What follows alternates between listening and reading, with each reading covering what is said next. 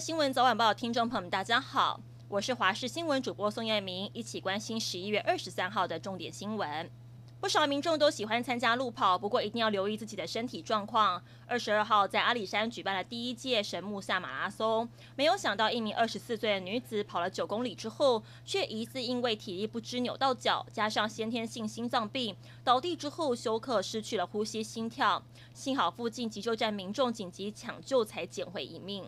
民进党立委湖港女神高嘉瑜感慨，台北市高房价让她也买不起理想房屋的争议持续延烧。不但停车位被质疑，连购屋时的房价也被指称是特权。她昨天晚上发文哀悼，到底得罪了谁，并表示自己因为囤屋证，所以租屋处呢堆积如山，像是资源回收场，而没有办法搬家，并不是要买房来炒房，还抛出租屋处的照片佐证。只有光是两张照片就让网友相当震惊。日本上周末有三天连假，各地观光景点到处都是人挤人，但新型冠状病毒的疫情也越来越严重了。二十二号，日本通报新增两千一百六十八例，除了东京的疫情新增将近四百例，大阪当日也新增了四百九十宗的确诊个案，都是历史新高。北海道新增了两百四十五例，当中包含了札幌新增了一百五十三例。日本经济再生担当大臣表示，日本未来几天会调整本地旅游支援计划 Go to Travel，包含可能会要求旅行社暂停为民众预定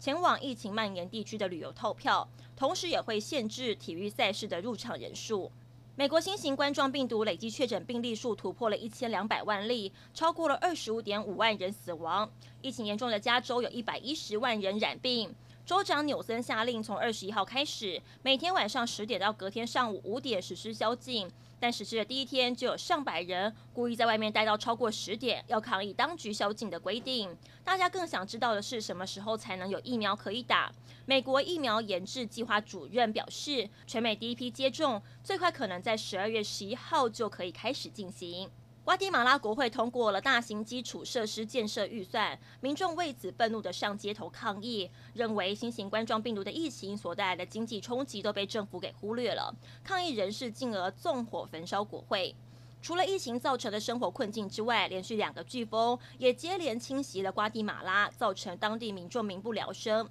民众痛斥当局只会照顾那些跟政府交情良好的大企业，高喊总统应该要下台。副总统卡斯提又则对此抗议行动发表声明，呼吁总统跟他一起请辞。根据当地警方表示，瓜迪马拉国会被纵火时并没有人员在里头，目前还在统计损失的状况。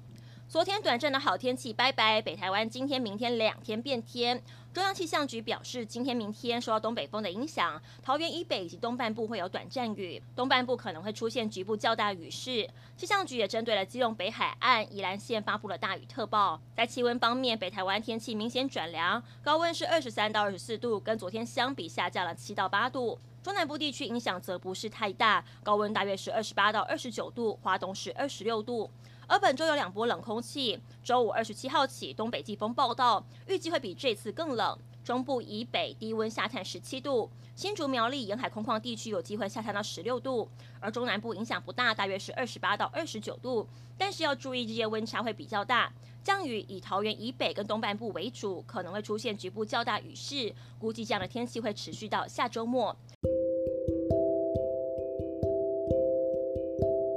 以上是这一节新闻，非常感谢您的收听，我们再会。